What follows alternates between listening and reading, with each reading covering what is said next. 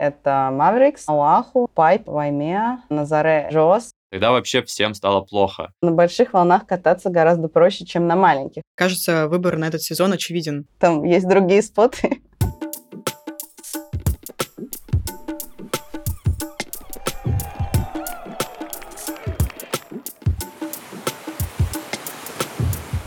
Привет! Это Серфелла, первая российская СМИ о серфинге, субкультуре, индустрии и людях на волне.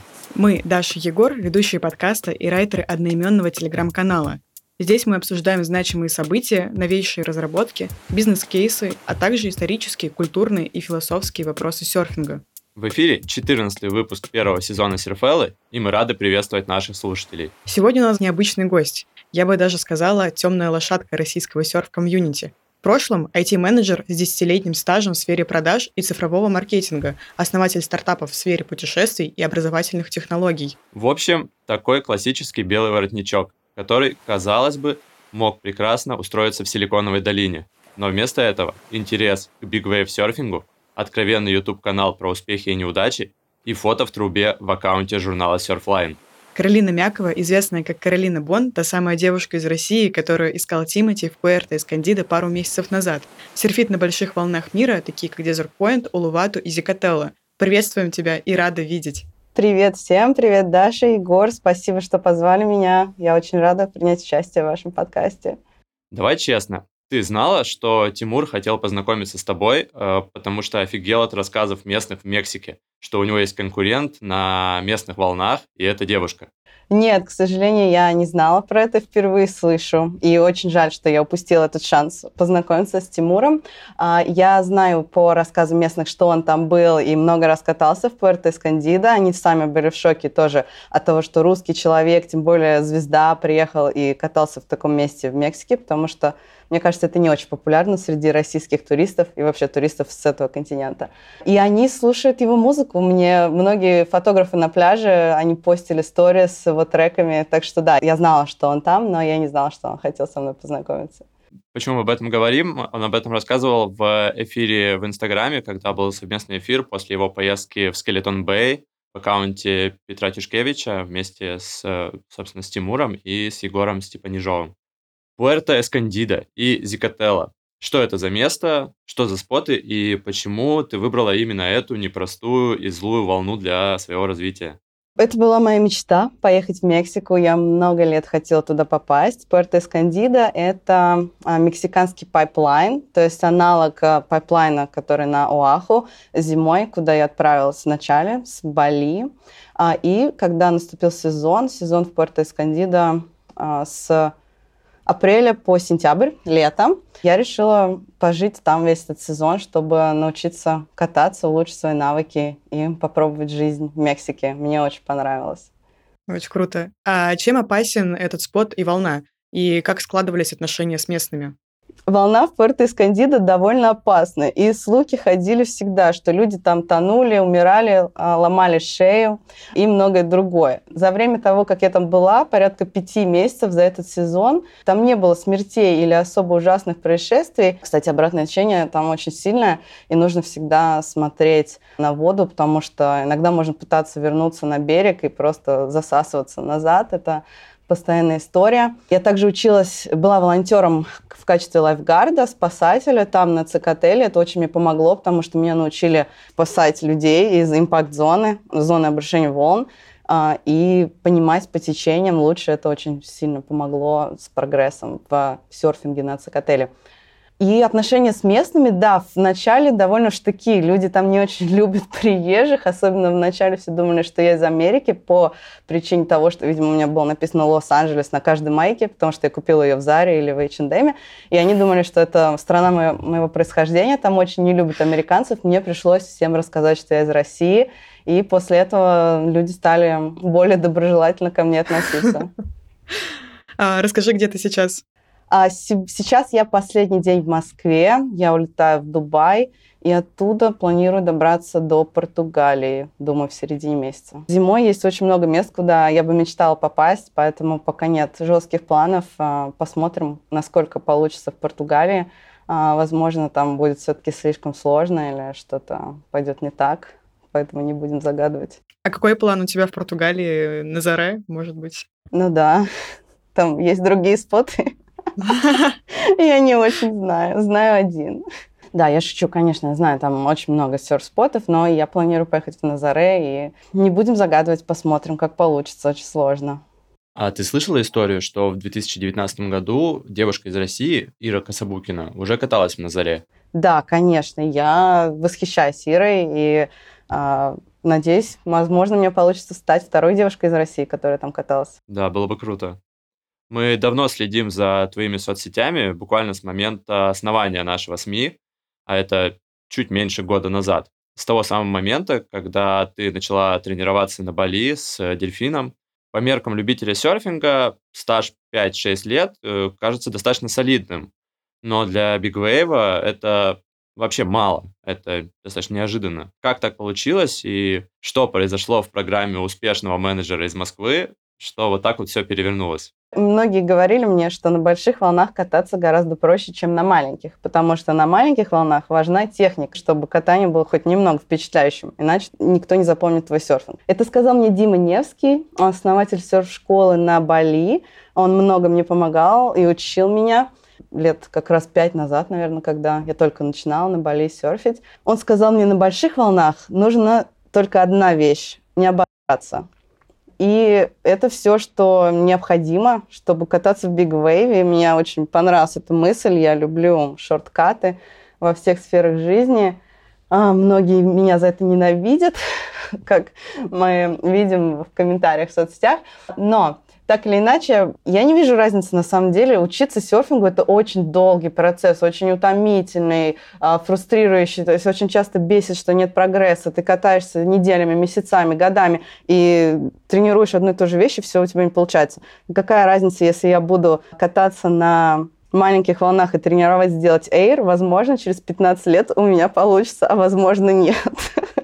Скорее всего, нет, а, потому что начала я серфить а, около 30. А если я буду кататься на больших волнах, возможно, мне получится поставить а, мировой рекорд на Пасифике или что-то в этом роде. Ну а на самом деле, кроме шуток, если отбросить их, то это огромная масса воды, я думаю, ничего не заставляет меня чувствовать себя более живой. Мне очень нравится этот процесс, и мне не важно, на, на самом деле. Раньше я мечтала поставить мировые рекорды по самому большому Тауину, на Тяхупу или там что-то еще. Сейчас я понимаю, что сама подготовка к тому, чтобы серфить на таких волнах, весь этот процесс обучения и тренировок, это уже настолько большое удовольствие. Я счастлива, что у меня есть возможность этим заниматься. В твоих комментариях в соцсетях там от любви до хейта. Как думаешь, почему? Да, мне очень много пишет хейта, не только в комментариях, но и в личные сообщения. Я сначала очень расстраивалась несколько лет назад. Сейчас мне смешно. Почему? Наверное, потому что некоторых людей очень сильно бомбит от того, что я делаю, потому что, может быть, так нельзя, может быть, мне надо было пойти в соревновательный серфинг, или, может быть, мне надо было учиться кататься на Куте, на Бали или что-то еще. В общем, у всех есть мнение, как мне лучше жить. И есть такая поговорка, знаете, мнение как задница есть у всех. Поэтому люди всегда будут э, говорить, как воспитывать детей, как вести бизнес, на какую работу лучше устроиться. Мне многие рекомендуют выйти замуж, найти, начать жить как нормальный человек, устроиться на офисную работу. Спрашивают меня, почему я не живу в нормальном месте, прям в лицо, типа, почему ты не живешь в нормальном городе, типа Сан-Франциско? Ну, обычно говорят люди, которые не были в Сан-Франциско. И также очень много других советов по поводу жизни, поэтому я это воспринимаю точно так же, как про мой серфинг в комментарии. Вишенкой на торте твоего балийского периода год назад стала публикация фотографии в аккаунте журнала Surfline. Тогда вообще всем стало плохо. Расскажи, что ты почувствовала, когда увидела этот пост? Да, я была очень рада увидеть этот пост. Вначале мне прислал ссылку на статью мой друг Тонио, это балийский серфер. А, его напечатали в серфлайне, там, по-моему, где-то на обложке этой статьи он мне прислал ссылку на их сайт. Я очень удивилась, потому что все были в шоке, что а, меня запостили а, на сайт, и потом через несколько дней они опубликовали это в Инстаграме. Я тогда была в серф-трипе на Скарифе под Свел, поехала на Сумбаву в Индонезии там не работал интернет, и я помню, что я загружаю этот меншин, и я не могу поверить, что Surfline а, публиковал эту трубу, и этот американский фотограф, который с ними работает, он был на дезерте, он послал им это фото. Все были в шоке, даже тогда ко мне все подходили на пляже, почему-то а, от этой волны все говорили, типа, вау, там классная труба, ты, мы видели тебя внутри, вот, да, было классно. Мне помог мой тренер Усман, который с uh, Desert Point из Ламбока. А ты занимаешься с тренером одним или это каждый раз э, разный человек на спотах, где ты катаешься? На Бали я тренировалась э, много с разными тренерами. Э, обычно это были, да, на разных спотах с локалами. То есть если я еду на Desert Point, то там кто-то из этого острова, он также помогал с организацией и там с транспортом и с другими вещами. И потом я перестала в Мексике и на Гавайях я уже перестала, потому что было сложно найти. Но у меня есть э, как бы больше как ментор. Мне помогает Бруно Сантос, он тоже живет на Бали, это чемпион WSL на Тиахупу. По WhatsApp, если у меня есть проблемы или что-то там по выбору досок или по чему-то такому, то он может мне посоветовать. Эм, вот. Сейчас больше как менторство. Угу, круто. А как ты относишься ко всей этой шумихе в комментах? Э, и важно ли тебе, что, так скажем, думают э, публичные российские серферы о твоем серфинге? Я не видела комментариев от публичных российских серферов или от серферов, которые хорошо катаются. Очень часто люди мне пишут, у которых там очень мало своего контента, и я не знаю, это фейки или кто-то еще. Да, несколько лет назад я открывала и смотрела их э, профили и думала, почему мне написали такую жестокую вещь. Сейчас, как э, я занимаюсь созданием контента для YouTube, для Инстаграма и мечтаю развивать это направление – и самое ужасное в жизни контент-креатора, думаю, вы тоже можете понять меня, создавая подкаст, это равнодушие аудитории. То есть, когда всем пофигу, когда никто не оставляет никаких комментов, ничего не делится, не пересылает, это гораздо хуже, чем если люди будут писать, о, это очень тупой подкаст, как можно делать такую чушь. Это вызвало эмоции, это уже хорошо. Это почва для обсуждения. Это гораздо лучше, чем ничего. Да, все верно. Ну что, перейдем к важным новостям недели, которые мы бы хотели с тобой прокомментировать.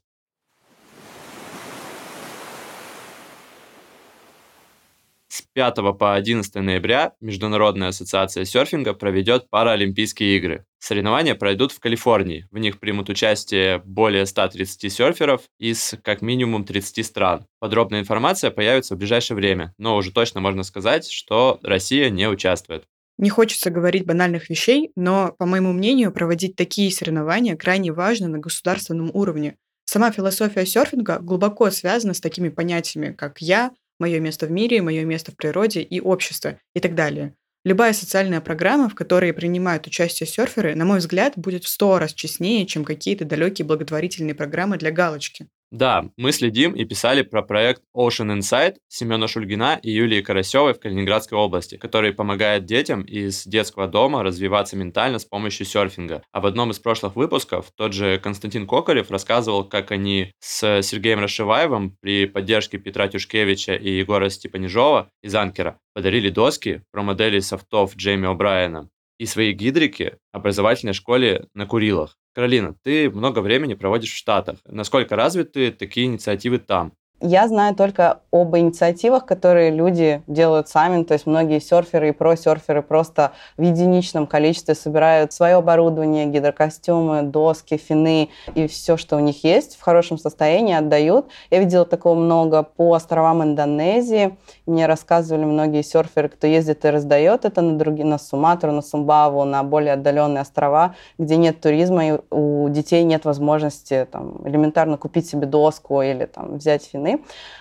в США я не видела. В Мексике тоже многие американцы про-серферы приезжают, отдают а, все, что они привозят, потому что в Мексике купить, в Пуэрто-Эскандидо, купить себе доску, ган или фины к нему практически невозможно. Но потом, когда приезжают люди, много всего остается, они привозят из США, и они это раздают людям. Я также пожертвовала свои доски, просто лично, кого я знала, там, детям мексиканским отдала все, что у меня осталось. Также делала в Индонезии, но вот чтобы это получал какую-то огласку, и какие-то организованные так массово проекты с хорошим пиаром, такого, к сожалению, я не знаю. Вот э, твое мнение как маркетолога, а, что нужно, чтобы такие ассоциации развивались и получали поддержку? Когда я помогаю там, детским домам в Индонезии или отдаю свое оборудование для серфинга, достаточно тупо делиться этим в соцсетях, потому что есть такое ощущение, что ты хвастаешься, и я принципиально никогда не делаю это публично. Поэтому мне кажется, что чтобы такие проекты развивались, ими делились, и они были по-настоящему вирусными, нужна какая-то добрая идея, и подать эту благотворительность или какую-то такую добрую инициативу под правильным э, ракурсом, чтобы людям было действительно интересно, прикольно и не стыдно этим делиться. Но конкретной идеи у меня нет, я не знаю. После нашего разговора мне бы хотелось подумать на самом деле, потому что это очень интересно. Действительно, есть много людей, кто готов помочь, просто не знает как. И мне кажется, что если придумать э, какую-то подачу, то это будет очень актуально. В России сейчас сезон серфинга будет на пике до того, как встанет лед, и уже приходят новости с разных концов страны. В Мурманске, например, качнуло на 8 тысяч килоджоулей, а в Магадане телеканал НТВ снял сюжет про локальных серферов. Владивосток на днях собирает соревнования Cold Water Cup, ну а Камчатка вообще готовится к зимним турам. Ты следишь за новостями российского серфинга или за российскими серферами? К сожалению, я даже не знала до того, как я начала читать э, телеграм-канал Surfella и подписалась в Инстаграме. Я не знала о существовании серфинга в России. А, мне было очень интересно посмотреть эту информацию, почитать, послушать э, подкасты других участников а, и узнать, что в России тоже есть серфинг. Я очень мало времени провожу в России, думаю, меньше месяца в году к сожалению, мне не посчастливилось пока покататься на российских серф-спотах. А есть планы, э, может быть, куда-то съездить в Россию, Сочи, Камчатка, Курилы? Да, я бы с радостью съездила везде. В Сочи я была много раз и знаю то, что там очень сложно выловить а, прогноз, что там штормовые волны. И я была в эти периоды, когда они должны были быть, по идее, но, к сожалению, их не было. Мне не получилось поймать прогноз. А на Камчатку я с удовольствием бы туда съездила, но думаю, что съездить в Португалию или даже в Мексику, наверное, дешевле. А, а за российскими серферами ты следишь? Ну, наверняка ты с кем-то знакомилась даже на том же Бали. Мы обсуждали Ира, которая каталась на Заре с тренингами по страху. Я слежу за ней в соцсетях, и я знакома с ней, мы встречались на Бали. А, также, конечно, Андрей Дельфин, Big Wave, серфер из э, Бали, Индонезия. А, восхищаюсь, и он, он меня тренировал и помогал мне по дыханию, по задержкам дыхания. Ну да, мы с ним катались на Лувату в большие свеллы. Ваня Фоминых, тоже Бали, Индонезия. Мы катались на джет-ски. И вот Дима Невский, основатель серф-школы на Бали тоже. Вот это те русские серферы, кого я знаю. Мне кажется, все. Шри-Ланка начала выдавать россиянам бесплатные визы. Жителям России все еще нужно оформлять документ, но до 31 марта 2024 года получить визу можно бесплатно. Процедура оформления остается такой же. По прибытии в аэропорт туристы заполняют специальную форму или получают электронную визу онлайн. В то время как Бали ужесточает меры, Шри-Ланка идет навстречу. Кажется, выбор на этот сезон очевиден. Ты уже сказала про Португалию. Если это будет на пару месяцев, то какие у тебя планы на зиму? Что касается зимних спотов, и на эту зиму у меня есть а, много мест, куда я мечтаю попасть, а, но не могу сказать, куда получится. Конечно, помимо Назаре это Маврикс, и думаю, что я вернусь обратно на Уаху, чтобы покататься на пайпе на Вайме. И надеюсь, очень мечтаю попасть на Джос. В прошлом году мне не удалось, а, но надеюсь, что в этом году я до туда доеду. Ну, это прям какой-то чемпионский набор.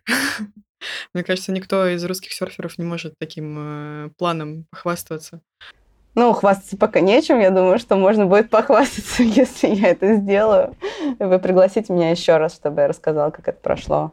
А, ты сказала про российских серферов, а с кем из зарубежных серферов, э, известных или публичных, ты общаешься? Из иностранных серферов э, я очень восхищаюсь, и мне очень помогли в мои трудные, в трудные минуты, когда я уже сдавалась, не хотела больше заниматься серфингом, ставила крест на своей спортивной карьере. И, во-первых, это Бруно Сантос, про который я говорила, бразильский серфер, победитель WSL на Тиахупу.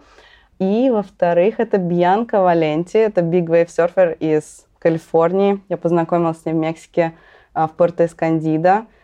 И она катается там уже 15 сезон или 16 то есть а, очень много лет подряд. Она очень воодушевила меня, поддержала и подсказала план по развитию, конкретные рекомендации по оборудованию, по майндсету, по всему. И это, наверное, два человека, которые а, прям серьезно вдохновили меня и помогли мне не отчаиваться и продолжать. А как считаешь, э, в серфинге присутствует сексизм какой-то? Я думаю, что сексизм в серфинге сильно зависит от места. В Индонезии все было нормально, потому что там много катаются либо бразильцев, либо индонезийцев, и у них все-таки есть какое-то уважение к женщинам. И много раз я каталась с тренером, поэтому у меня не было проблем. Э, люди были очень доброжелательны. В Мексике совсем другая история, в Порто-Эскандидо, в частности, там, мне кажется, действует правило «курица не птица, женщина не человек», но, по крайней мере, эта фраза у меня была в голове, когда люди пытались со мной общаться. Я несколько месяцев притворялась, что я не знаю испанский, потому что я не хотела вступать в эти ужасные диалоги а, и те вещи, которые мне говорили люди. Но да, сексизм точно присутствует и довольно, в довольно грубой форме, внутри воды, вне воды, везде. А, ты сказала, что Бьянка тебе помогала. Вот расскажи про майндсет для Wave серфинга. Бьянка дала мне несколько конкретных советов по поводу развития в Big Wave серфинге. Помимо каких-то технических деталей с э, неправильным выбором оборудования, например, подбором досок, что тоже может очень серьезно усугублять прогресс. По поводу майндсета я бы выделила Первое, я думаю, что здесь из-за того, что у меня недостаточный опыт а, именно как атлета, спортсмена, я не являюсь профессиональным спортсменом, это постоянное желание перетренироваться, нагружать себя, чтобы типа ускорить прогресс, но на самом деле это только замедляет, и это касается любого спорта, не только серфинга. Почти каждый день я бегала на закате по пляжу, потом тренировки лайфгарда, там тоже плавать, бегать и так далее, и, и серфинг каждый день. И она меня спросила, Э, ради чего я хочу сохранять свою энергию и на что я хочу ее тратить. То есть на все эти кардио, вес и бесконечное изнурение себя или все-таки на серфинг. И насколько важно приоритизировать вещи, которые действительно важны, и давать себе время отдохнуть, расслабиться и наверное, еще убрать этот разговор с самим собой в голове, где ты себя гнобишь и унижаешь за то, что ты делаешь недостаточно, медленно развиваешься. То есть какие-то такие вещи по майндсету. Да, я думаю, что, думаю, что это. А еще ты путешествуешь с сыном, и расскажи про него. Как его зовут? Сколько ему лет? Да, моего сына зовут Остин, ему 6 лет. Он сейчас пошел а, в первый класс в Мексике, там с 6 лет начинается школа. И да, мы везде ездим вместе. Единственное, что я не брала его в один серф-трип, когда я ездила на Суматру а, кататься, серфить в реке с крокодилами. Это я боялась, что крокодилы могут съесть ребенка. Если у взрослого есть шанс отбиться от крокодила, то у ребенка, наверное, нет. Но когда я приехала на Суматру, я увидела, что дети купаются в этой реке, поэтому я подумала, видимо, это безопасно для детей и надо было его брать. А во все другие места, да, пока он маленький, ему нравится со мной путешествовать, он не возражает, так часто менять локации. И единственное, ему не понравился Desert Point, потому что там ужасное жилье, ну, в плане, там нет раковины, например, туалет на улице, там нет кондиционера, обезьяны залазили там, в наш номер, и, ну, в общем, вот такие вещи, но мы все равно провели там классное время, было очень весело. А, а как он относится к тому, что его мама серфит в океане?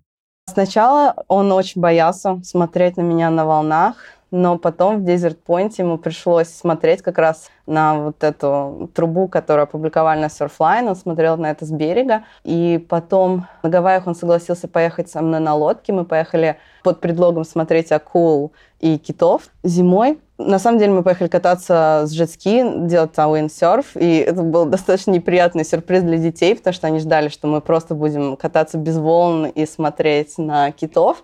А, но мы поехали в огромные волны, там было, думаю, порядка 15 feet, ну, достаточно маленький день для Гавайев, но все равно на том споте было возможно покататься tow-in. И я думаю, после этого он принял, что да, я этим занимаюсь, и он готов на это смотреть. Я мечтаю взять его на лодку на Тиахупу, но мы смотрим видео, пока он не соглашается. Надеюсь, что он согласится. Как думаешь, он э, видит в тебе пример того, как можно быть э, бесстрашным? Быть бесстрашным — это не совсем то, что я хотела бы показать своим примером и для своего сына или для других людей или детей.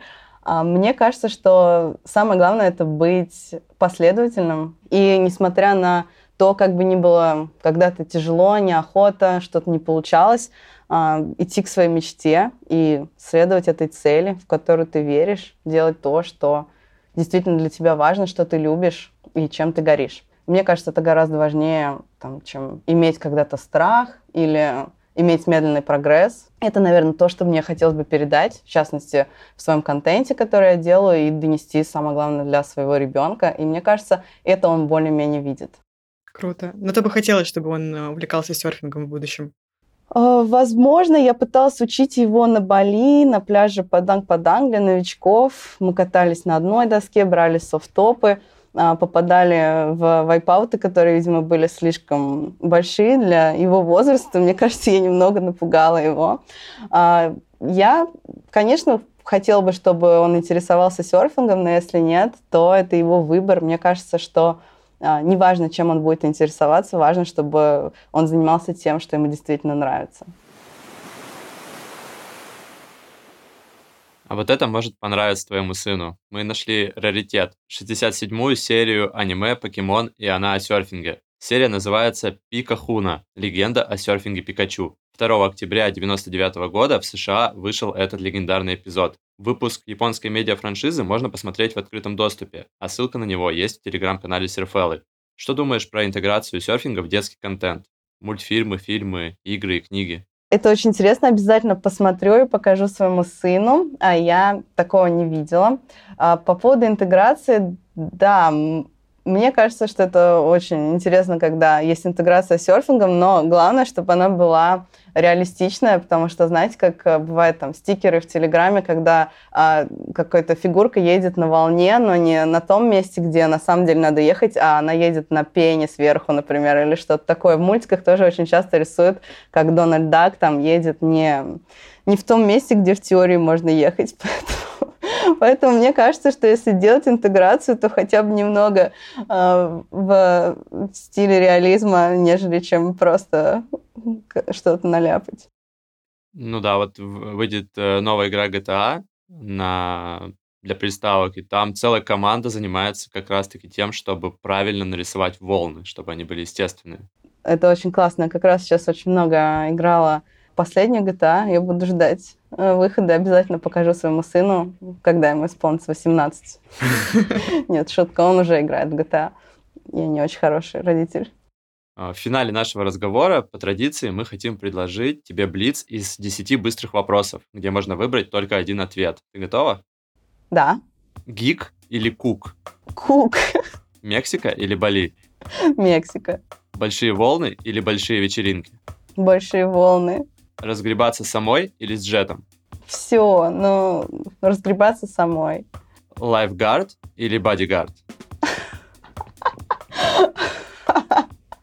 Да, в Мексике, я думаю, я бы выбрала оба, но если можно выбрать только один, то lifeguard. Кто опаснее, локалы в Медельине или хейтеры в соцсетях? В Медельине не опасно. У меня есть очень близкая подруга из Колумбии. Сейчас там уже нет ничего такого. А, но хейтеры тоже не опасны. Поэтому ради справедливости выберу локалов в Медельине. Разбитое сердце или разбитая доска? Нет, доски очень жалко. Разбитое сердце. Новый серф-трип или старый друг? Человек, который придумал этот вопрос, бессердечный. А, старый друг. Мечта или цель? Мечта. Пицца или серфер? А, да, есть э, одна только разница. В целом эти вещи очень похожи.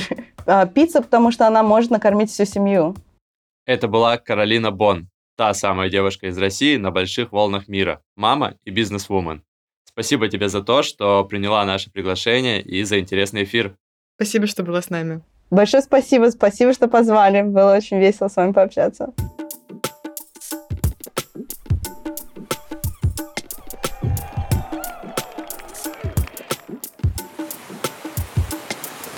С вами был подкаст Серфела. Слушайте главные новости о серфинге в России и мире каждую пятницу на всех платформах.